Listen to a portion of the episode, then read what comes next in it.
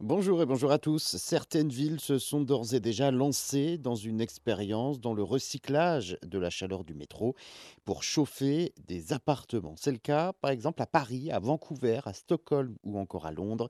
L'idée est simple, rien ne se crée, tout se transforme. Cette chaleur est émise donc par euh, les moteurs du métro, ses freins et la promiscuité humaine. Elle est réutilisée via une pompe à chaleur pour euh, réchauffer des bâtiments ou de l'eau. C'est le cas par exemple dans un quartier de Londres. Un système fournit de l'eau chaude à plus d'un millier de foyers, ainsi qu'à une école et à deux centres de loisirs. À Paris, autre exemple, le chauffage est récupéré de la ligne 11 du métro pour alimenter une bonne vingtaine de logements. C'est le même principe hein, que la récupération de la chaleur des data centers qui sert aussi à chauffer donc des habitations, récupérer la chaleur émise qui est ensuite transmise en réseau de chaleur.